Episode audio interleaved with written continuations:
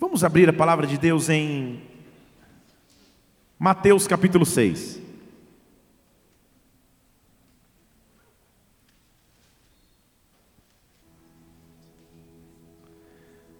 Mateus capítulo 6.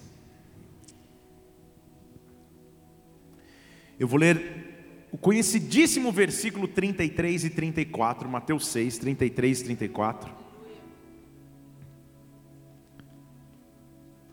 Aleluia. Diz assim a palavra de Deus: Buscai em primeiro lugar o seu reino e a sua justiça, e todas as coisas vos serão acrescentadas. Buscai em primeiro lugar o seu reino, a sua justiça, e todas as coisas vos serão acrescentadas. Não vos inquieteis pelo dia de amanhã. O dia de amanhã cuidará de si mesmo, basta a cada dia o seu mal, basta a cada dia o seu mal basta a cada dia o seu mal. Senhor, nós estamos na tua presença nessa noite. Nós vemos aqui te adorar, te buscar e exaltar o teu nome. Nós vemos aqui porque não há Deus acima do nosso Deus, não há poder acima do teu poder, não há Senhor mais poderoso e soberano senão tu. Por isso, nesta noite, Pai, o que eu te peço é manifesta a tua glória sobre as nossas vidas. Vem neste local com glória, vem neste local com unção, vem neste local com poder. Assume o controle deste momento agora, Santo Espírito de Deus, e permanece em nosso meio, nos visita de forma sobrenatural, venha ao nosso encontro mais uma noite. Oh Pai, o Senhor conhece a real situação e condição de cada um dos teus filhos. E o que eu te peço é: vem neste lugar, Senhor, manifesta a tua glória, vem nesse lugar, nos toca de maneira sobrenatural. Levante uma de suas mãos, vai além do nosso corpo natural, vai além da nossa alma, dos sentimentos, das emoções, e fala ao nosso espírito, fala ao nosso espírito. O Senhor sabe o que os seus filhos precisam ouvir. Por isso, onde houver fome e sede de ti, que o Senhor traga saciedade nessa noite, que o que o teu reino venha, que a tua presença se manifeste, que a tua vontade aconteça agora na terra como no céu. Nós te louvamos e aplaudimos o teu nome, porque tu és santo, tu és santo, tu és santo, tu és santo, tu és santo. Aplauda o Senhor. Para fazer uma afirmação dessa, somente um Deus que controla todas as coisas. Para virar para uma multidão de discípulos ouvintes e dizer assim: não se preocupem com amanhã, basta cada dia a sua porção. Não é qualquer um que pode fazer uma afirmação como essa. Não é qualquer um que pode dizer, oh, não se preocupe com o que você tem que resolver amanhã, preocupe-se só com hoje, cada dia tem a sua porção, cada dia tem o seu mal, cada dia tem o seu desafio, não se preocupe com amanhã. Que Deus seria esse capaz de me fazer tal afirmação, ou a profundidade de uma afirmação como essa, que ao ouvirmos, como o versículo já é conhecido, isso soa natural aos nossos ouvidos, mas que profundidade é num Deus que pode me virar e dizer: não se preocupe com o amanhã, não se preocupe com o que está por vir, cada dia tem a sua porção, não se preocupe. Por que ele tem essa autoridade? Já parou para pensar nisso? A autoridade dele está baseada no que o salmista descobriu, lá no Salmo 30, no versículo 5. Para mim, o segredo dele dizer não se preocupe com amanhã está neste versículo.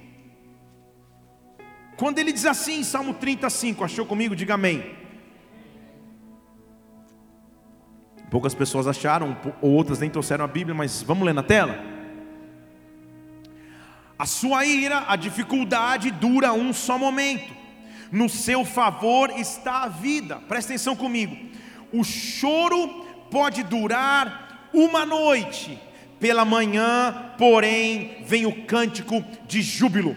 O choro pode durar uma noite, mas pela manhã vem o cântico de júbilo. Quem afirmou a mim a você que eu não me preocupasse com o dia de amanhã, é aquele que da noite para o dia pode transformar a minha história, barrastej. É aquele que da noite para o dia pode transformar a minha vida, é aquele que pode me fazer dormir de um jeito e acordar de outro. Por isso ele diz: não se preocupe com o amanhã, não se preocupe com o que está por vir, porque eu controlo todas as coisas e sobre as nossas vidas sobre a tua vida. O choro pode durar por uma noite, o choro pode durar por uma fase, mas há um tempo do amanhecer de Deus.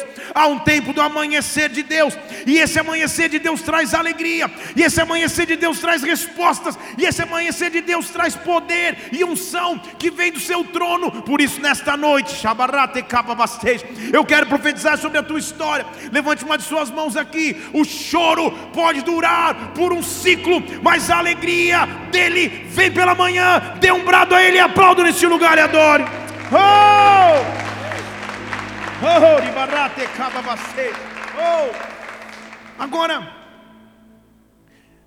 se você puder dividir um dia em etapas ou em fases de um dia, você vai dividir esse dia talvez em manhã, tarde e noite, não é isso?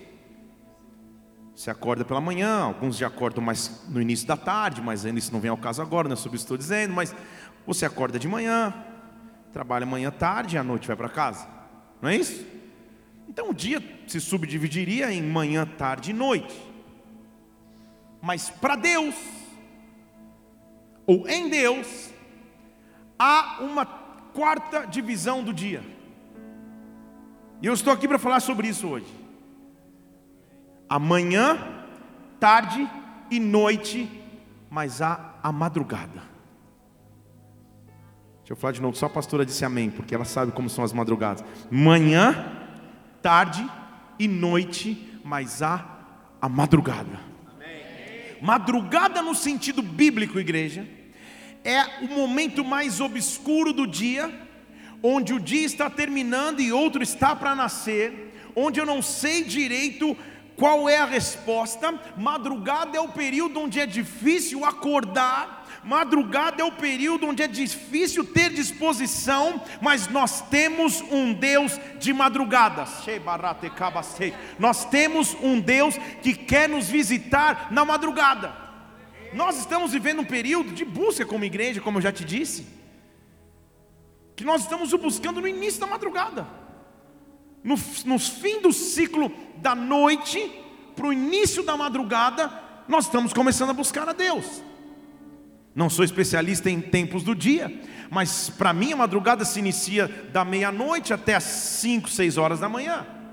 É o período então onde a noite acabou e a madrugada iniciou. Neste período, Deus quer falar conosco.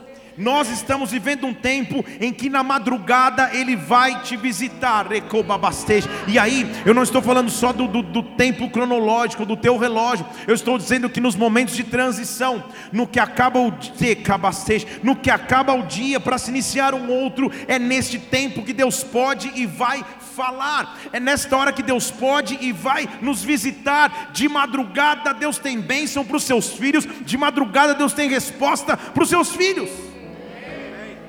É de madrugada que ele se apresenta a mim. Em João capítulo 21, versículo 4, nós vamos discorrer sobre a madrugada aqui nas próximas três horas que temos para permanecer no culto. Aleluia. Teve um visitante que olhou para a esposa e falou: Casa caiu, e agora? Estou brincando, tá? A gente nunca passa de 2 horas e 45. João capítulo 21, versículo 4 diz assim: De madrugada, ao romper da manhã, Jesus se apresentou na praia. Romper da manhã no original é madrugada. Estão comigo? Os discípulos não sabiam que era Ele. Porque na madrugada de nossas vidas, no romper do dia, as coisas não são tão claras assim. É por isso que ele precisa nos encontrar neste período. E ele chega, e o contexto do texto é: os discípulos haviam tentado pescar a noite inteira E no começo da manhã, num romper de um novo dia, Jesus chega e faz uma pergunta até irônica, porque ele diz assim, versículo 5: Ei filhos, vocês não têm nada para comer? Põe lá o próximo versículo. Vocês não têm nada para comer? Vocês não têm nada para comer? Comer vocês não vão nada? João 21, 5. Isso? Vocês não têm nada para comer? E eles disseram assim: Não. Ele sabia a resposta da pergunta. Ele perguntou porque queria mostrar a real situação daqueles homens. De madrugada, João 21, versículo 5. Estão comigo aí? Eu só falei uma, mas eu vou ler bastante na sequência aí, tá? Filhos, vocês não têm nada que comer? E eles responderam: Não. Então ele disse a eles: lancem a rede à direita do barco, que lá vocês vão achar. Já estou no versículo 6. Lançaram então a rede e já não podiam mais puxar por causa da grande quantidade de peixes. A história dos discípulos começou a ser mudada em uma madrugada. A pescaria que eu preciso está no romper do dia. Madrugada é tempo de buscá-lo. Deixa eu falar de novo.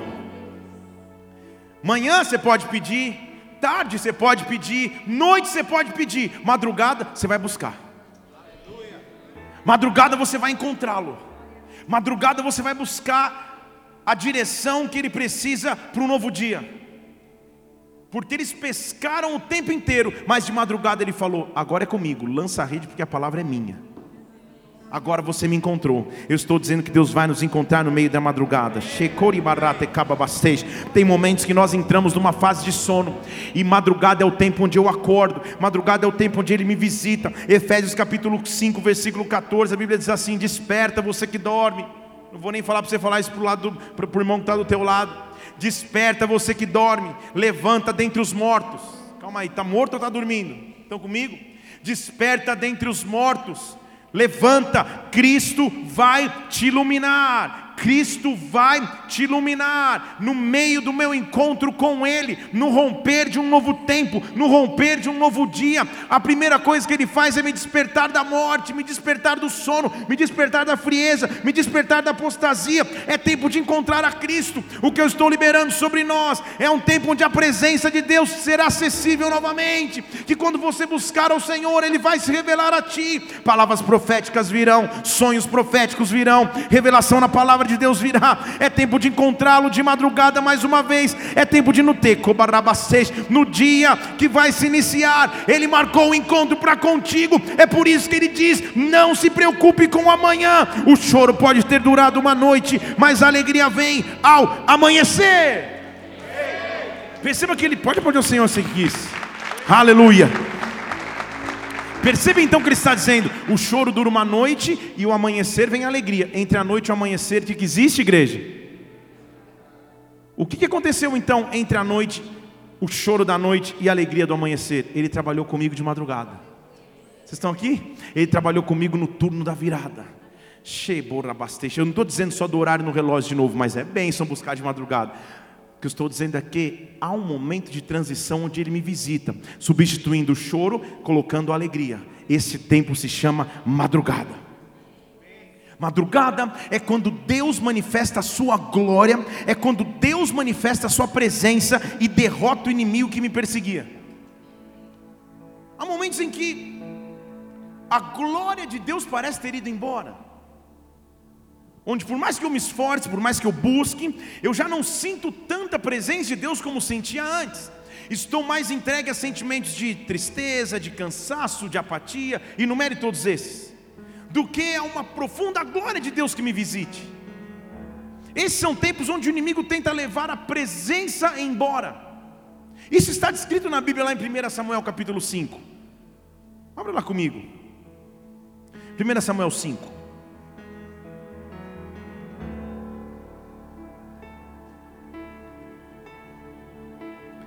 1 Samuel capítulo 5, versículo 1. Os inimigos vieram, pegaram a arca de Deus e levaram de Ebenezer a Asdod. Então, a arca de Deus naquele tempo era o símbolo da presença do Pai, era o símbolo da comunhão do povo com Deus. Os inimigos entram, numa cidade chamada Ebenezer, que você já me ouviu pregar sobre isso, que significa até aqui o Senhor me ajudou. Tiram a arca desse local e levam para o seu, seu território chamado Asdod, que significa cidade fortificada. Então a presença que antes me era acessível, agora parece estar trancafiada num local que é fortificado, eu não posso entrar. E no versículo 2 diz: Os filisteus pegaram a arca e colocaram a arca dentro da casa de Dagon, junto a Dagon. Você fala, que é esse Dagon? Era, era, era, era o dono da casa? Não, Dagon era um deus de letra minúscula, representado por uma grande estátua que era meio peixe, meio humano. Era um ser bizarro. Um ser ao qual eles associavam as colheitas, um ser que eles associavam a chuvas, um ser que eles associavam a fertilidade. Então imagine, não tente imaginar muito, mas como eram as festas que celebravam fertilidade, que celebravam colheitas, era, uma, era um carnaval a céu aberto. O templo de Dagon era um templo regado a orgias, a sacrifícios humanos, a tudo distante da presença de Deus. As pessoas tomavam inclusive alucinógenos, produtos que os faziam delirar. Era literalmente um carnaval o tempo inteiro. Agora, quem ousou tirar a arca da aliança de Ebenezer e colocar dentro do templo de Dagon? Estão comigo aqui? Diga amém. O que significa a arca dentro desse templo? É quando a presença de Deus afasta e o profano tenta ganhar terreno. É quando a dúvida entra no coração. É quando a frieza entra na minha história. Eu preciso de um novo encontro com Deus. Eu preciso voltar a buscá-lo. Eu preciso voltar a adorá-lo. Porque o tempo de Dagon está contado falar de novo. O tempo daquilo que nos afastava de Deus, o tempo daquilo que roubava o teu período de busca, o tempo daquilo que roubava a tua fé, o tempo daquilo que roubava a tua esperança, o tempo de Dagon, de de todo Deus em letra minúscula menor do que o nosso Deus. Esse tempo está contado em o nome de Jesus Cristo. Porque aí eles chegam lá, põem a arca dentro do templo de Dagon. E diz o versículo 3 que eles se levantaram e que momento do dia eles se levantaram? Estão comigo aí? No meio da madrugada, a história e o destino de Dagon começou a mudar. Estão comigo? Porque é na madrugada que tudo muda. Dagon achou que estava reinando, que a arca ia ficar para sempre lá no seu templo. Mas no meio da madrugada eles se levantaram, versículo 3, e a estátua de Dagon estava caída com o rosto em terra diante da arca do Senhor. Ninguém mexeu, sei lá se bateu um vento, sei lá o que aconteceu. Mas entraram lá no, no local do templo de Dagon de madrugada, no, no momento onde tudo muda, e a estátua de Dagon estava caída de cabeça ali diante da arca do Senhor, significando ele se curvou. Só que é uma guerra, diga comigo, guerra. Porque alguém chegou e falou: Meu Deus, achei algum desavisado aqui, deixou cair a estátua. Foram lá e levantaram a estátua de novo no seu lugar. Eu estou dizendo aqui da parte de Deus que aquilo que te afastava de Sua glória, que aquilo que te afastava de Sua presença, hoje é tempo de ver vitória de Deus sobre essas áreas, de ver a presença de Deus sendo restituída sobre a tua vida, porque é tempo de encontrá-lo de madrugada, é tempo de encontrá-lo na, na viração do dia, de quando antes havia choro, agora é tempo de vir alegria. Então calma aí, primeiro caiu a estátua de cabeça ali no chão, de frente da arca. Foram lá e colocaram de novo. Deus falou: Ah, não, acho que eles não entenderam. Então eu preciso do segundo encontro de madrugada. Eu preciso de um segundo encontro de madrugada. Eu preciso de um encontro de madrugada. Em outras palavras, eu preciso persistir na minha busca a Deus quando o dia vira. No primeiro dia a estátua estava caída no chão, não entenderam o recado. Então tá bom. Segundo dia, versículo 4. Levantaram-se de novo de madrugada. Estão comigo aqui? Levantaram-se de novo de madrugada no dia seguinte, mas agora Dagon estava caído com o rosto em terra diante da arca do Senhor, e a cabeça de Dagon e as suas mãos estavam cortadas. Somente o tronco ficou a Dagon. O que eu estou dizendo é que há uma espada que se chama palavra de Deus, e no meio da madrugada ele vem nos encortar Ele vem nos encontrar, ele corta a cabeça de Dagon, o seu sistema de pensamento, ele corta as suas mãos, o seu poder de atuação. É algo simbólico e profético que diz que na madrugada as minhas maiores vitórias acontecem, na minha madrugada as minhas maiores vitórias eu conquisto em Deus. Estão comigo aqui? Madrugada não dá para fazer festa com todo mundo toda hora. Madrugada é o teu tempo individual com Ele. Madrugada é o teu encontro com Ele. Como está sendo maravilhoso na madrugada, no início da madrugada, a gente buscar em unidade. Que foi o que Deus me moveu. Gerar o tempo que eu sempre tive individual com todo mundo. Com essas 5 mil pessoas que assistem no Instagram e assim vai. Mas como está sendo maravilhoso ver que quando eu paro tudo e o busco na madrugada, Ele está preparado para cortar a cabeça de Dagon. Dagon é um sistema de pensamento mundano. Dagon é a amarra que antes queria prender a minha vida e a minha história. Deus está nessa noite desafiando, Tecababasteja, afiando a sua espada, desembanhando a sua espada neste lugar. Eu estou dizendo que o tempo de Dagon acabou, que as suas mãos estão sendo cortadas, que a sua cabeça está sendo arrancada. Tudo aquilo que roubava a presença de Deus. Na madrugada eu encontro, na madrugada eu encontro. Na madrugada ele me prepara para continuar, na madrugada ele me prepara para ir havia um pedido gigantesco de Deus para um homem. Homem esse que ele havia prometido algo, concedido um milagre, e daqui a pouco Deus pede algo estranho. Deus havia prometido a Abraão um filho, ele deu a Abraão esse filho, você conhece a história comigo, e de repente do nada ele fala: Abraão, sacrifica teu filho lá. Deixa eu ver se seu coração está preparado para um sacrifício. Sabe o que Abraão fez? O que você temos que fazer quando nós recebemos de Deus uma direção. Quando Deus te der uma direção, saiba, estão comigo aqui, em primeiro lugar, a cabeça de Dagon já não existe mais. As mãos do inimigo já não podem mais fazer nada contra a tua vida. Agora eu tenho que ter disposição para ir. A disposição é minha para ir. E olha o que ele diz no versículo 3 de Gênesis 22.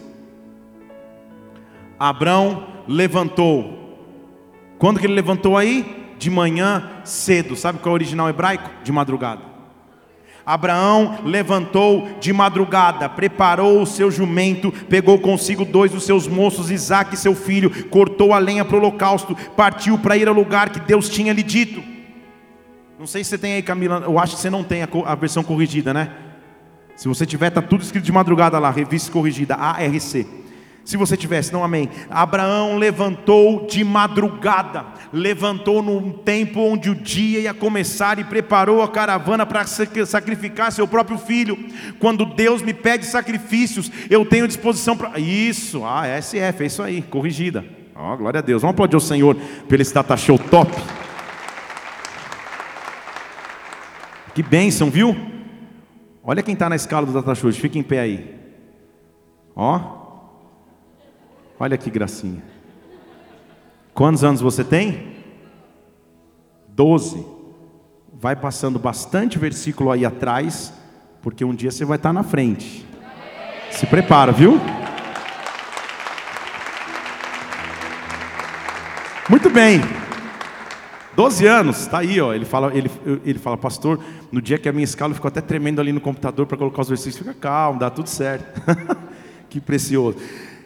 Abraão se levantou de madrugada de madrugada para cumprir a missão que Deus tinha em sua vida. Quando Deus me dá uma direção e eu tenho que andar pela fé, é de madrugada que eu recebo força, é de madrugada que eu recebo alimento para prosseguir. Quando Josué tinha que conquistar uma cidade, Josué capítulo 6, versículo 2, a Bíblia diz assim: Então o Senhor disse a Josué: Na tua mão eu entrego Jericó. Pode pôr todos na mesma versão aí, tá? Na tua mão eu entrego Jericó, o seu rei, os seus homens valentes. Versículo 3, versículo 12, perdão, versículo 12, põe lá. Depois Josué se levantou de madrugada e os sacerdotes tomaram a arca do Senhor para conquistar Jericó. O período do dia que Josué escolheu se levantar foi de madrugada. Estão comigo? Sempre que a Bíblia fala de madrugada, fala de alguém que mal pode esperar o dia começar porque Deus tem coisas novas para oferecer. Fala de alguém que não quer fazer mais hora na cama dormindo, porque sabe que Deus vai proporcionar algo grande. Deus vai nos encontrar de madrugada. Deus vai te encontrar de madrugada. Gideão na frente do arraial dos midianitas, em Juízes capítulo 7, versículo 19 no meio da guerra que eles tinham que enfrentar, Gideão chegou com seus cem homens que estavam com ele à extremidade do arraial. Põe lá Ju, Ju, Juízes 7, 19.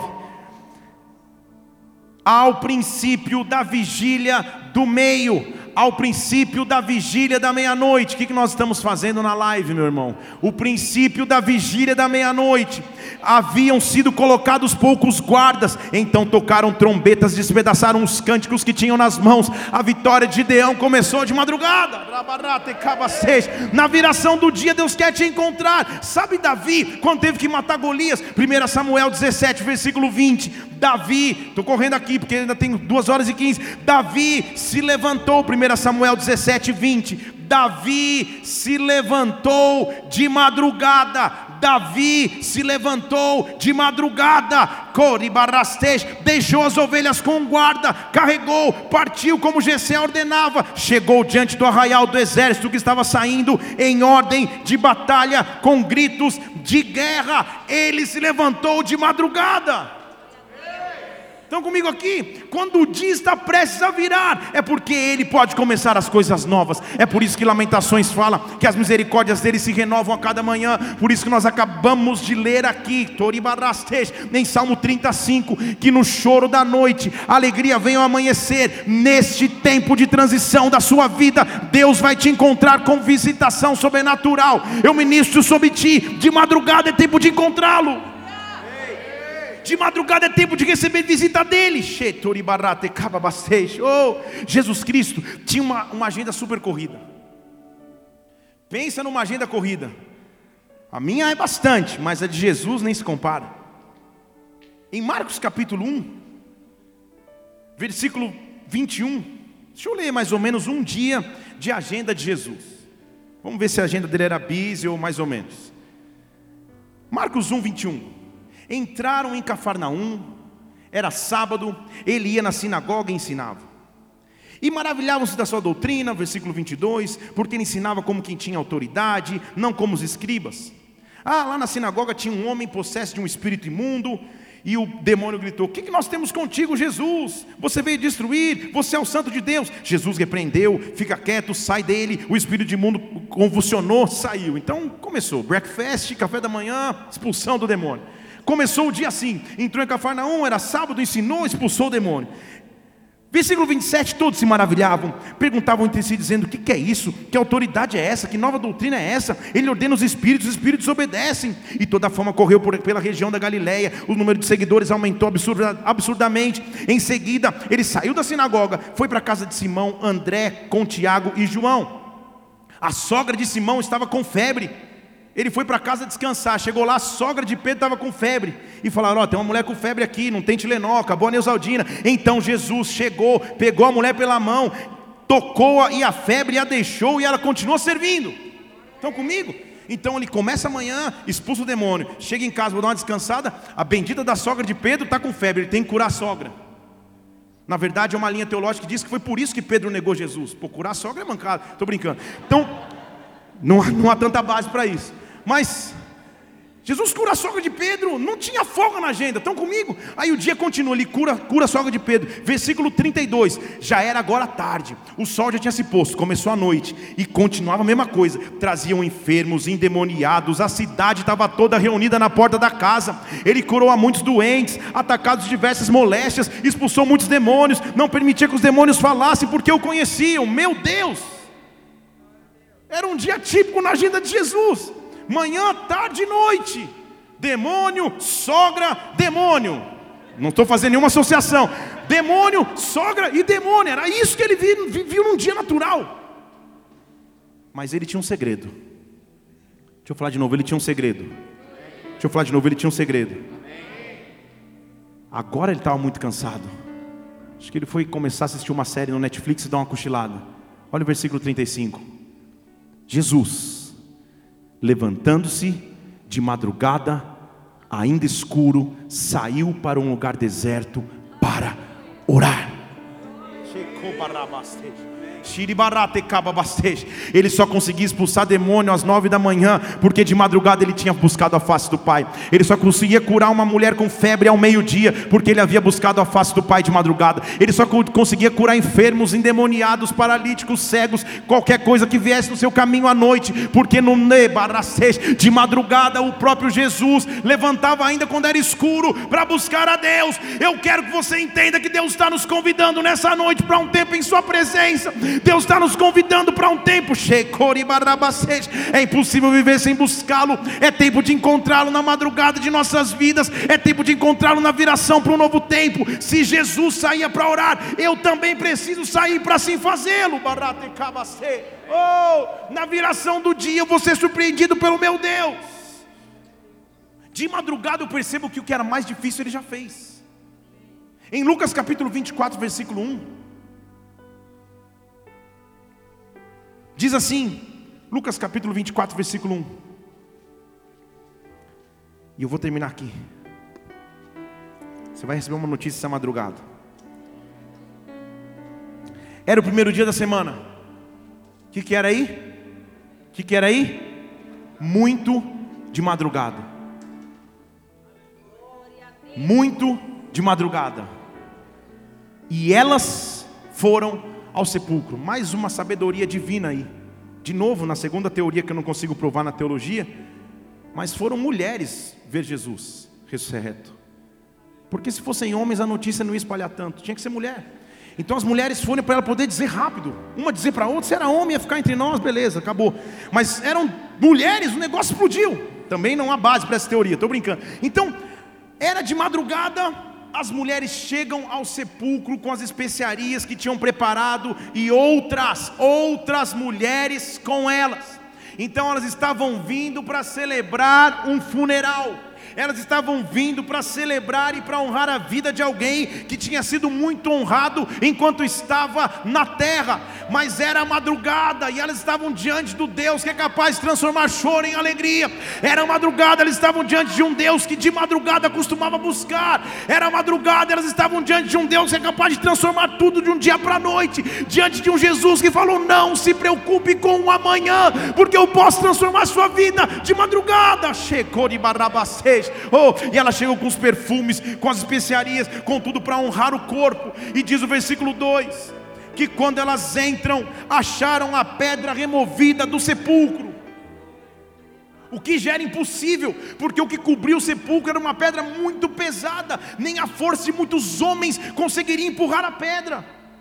Mas aquelas mulheres não fizeram força alguma, a pedra estava mexida. Versículo 3: Entrando, porém, não acharam o corpo do Senhor Jesus. Quando elas ainda estavam perplexas a esse respeito, apareceram dois varões com vestes resplandecentes. Posso, posso gastar um segundinho aqui? Elas entram lá, está vazio, só tem dois varões. Isso, dois homens, com vestes resplandecentes, dois anjos. A cabeça de Dagon estava sendo cortada novamente. Pastor, não entendi, vou te explicar. As mãos de Dagon estavam sendo cortadas novamente. Pastor, não entendi, vou explicar, calma. Arca da Aliança caixa feita de ouro, perdão, de madeira, revestida de ouro, feita de madeira para representar a humanidade, o que se tira da terra, mas coberta de ouro para mostrar que sobre a humanidade de um homem a divindade iria cobrir. Aguardando aí as informações. Dentro da arca ficavam alguns itens que vou descrever, as tábuas da lei, o pote com o maná que havia descido do céu, e a vara de Arão que havia florescido. Ficava dentro da arca. Para mostrar que a lei agora se resume naquele que representa a caixa coberta de ouro, que o alimento agora não precisa ser buscado em nenhum lugar senão naquele que é a caixa. Estão comigo?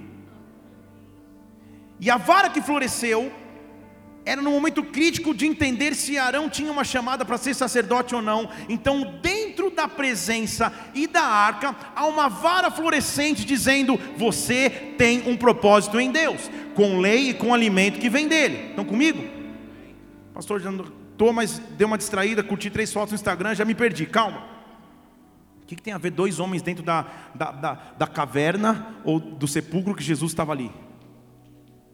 Meu irmão, se você na sua casa depois colocar no Google Imagens Arca da Aliança, não coloque agora, vem em casa depois para você lembrar. Você vai ver que em cima de tudo isso, nessa caixa dos itens, ficava uma tampa. E sabe o que cobria a tampa? Ah! dois anjos cobriam a tampa da arca. Quando elas entram no sepulcro vazio, sabe o que está lá dentro? Dois anjos. A arca não há mais. Até um filme do Indiana Jones buscando a arca perdida. Você nem sabe o que eu estou falando. Indiana Jones é minha infância. A arca não existe mais. Existe sim um sepulcro vazio. E os dois anjos estão dizendo: vocês estão procurando aqui, mas aqui ele não está mais. A lei que você precisa o alimento que você precisa, a chamada que você precisa, está na presença de um Deus que ressurgiu, de um Deus que ressuscitou. De madrugada é tempo de ver mais uma vez a cabeça de Dagon caindo. Agora a morte foi tragada pela vitória. A morte foi tragada pela vitória. Onde está a morte, a tua vitória? Onde está a morte, o teu aguilhão? Chegou o tempo de ressurreição e vida. De madrugada é tempo de encontrar ressurreição que eu preciso, a arca da presença de Deus, está no meu tempo de madrugada. Oh, aplauda o Senhor adore. Oh.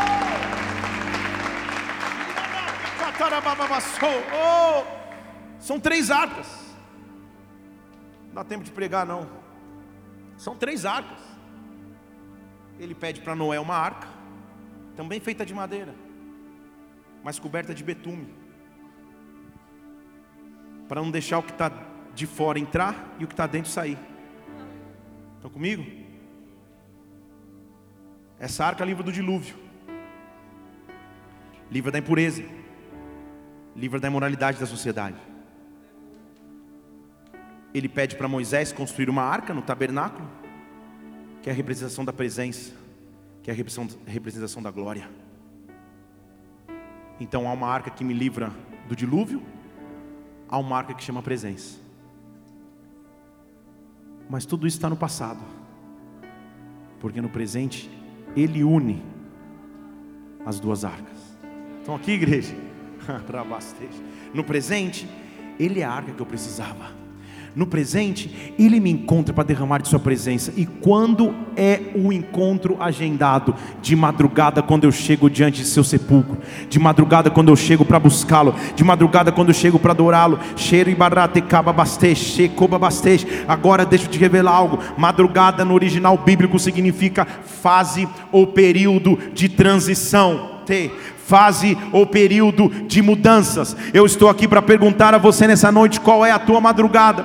É de madrugada que ele vai te encontrar, é de madrugada que ele vai te visitar, é no período que você está transicionando, é nas respostas que você ainda não tem, é nas dúvidas que permeiam o teu coração. Há uma dúvida de madrugada, ou eu deixo Dagon no trono, ou eu tronizo aquele que é rei dos reis, senhor dos senhores. Deus está me dando autoridade. É por isso que Hebreus fala que a palavra dele é como uma espada que corta a divisão da areia que corta, divide até mesmo alma, ele me dá autoridade de usar essa mesma palavra para dizer agora, de madrugada, eu estou aqui para receber de Sua glória, de Sua presença, para receber do Seu Santo Espírito, para receber direcionamento, para receber de Deus vida, em o um nome de Jesus Cristo, neste tempo que é a tua madrugada, receba da glória de Deus, dê um brado ao Senhor e adore nesse lugar e adore. Oh!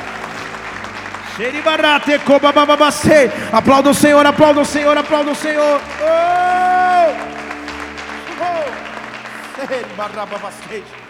Perceba comigo que ele jamais poderia me dizer para não preocupar-me com amanhã se ele não pudesse transformar meu amanhã. Seria injusto da parte dele olhar para mim, humano, carnal, mortal, e dizer: Não se preocupe, não se preocupe. Só pode falar isso aquele que está no controle, e ele continua no controle. O choro pode durar uma noite, mas a alegria vem ao amanhecer.